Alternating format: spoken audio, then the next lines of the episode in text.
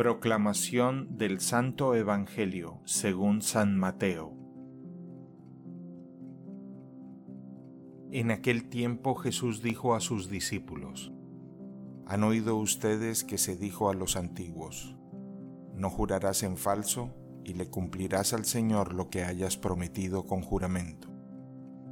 Pero yo les digo, no juren de ninguna manera, ni por el cielo, que es el trono de Dios, ni por la tierra, porque es donde Él pone los pies, ni por Jerusalén, que es la ciudad del gran rey. Tampoco jures por tu cabeza, porque no puedes hacer blanco o negro uno solo de tus cabellos. Digan simplemente sí cuando es sí y no cuando es no. Lo que digan de más viene del maligno. Palabra del Señor.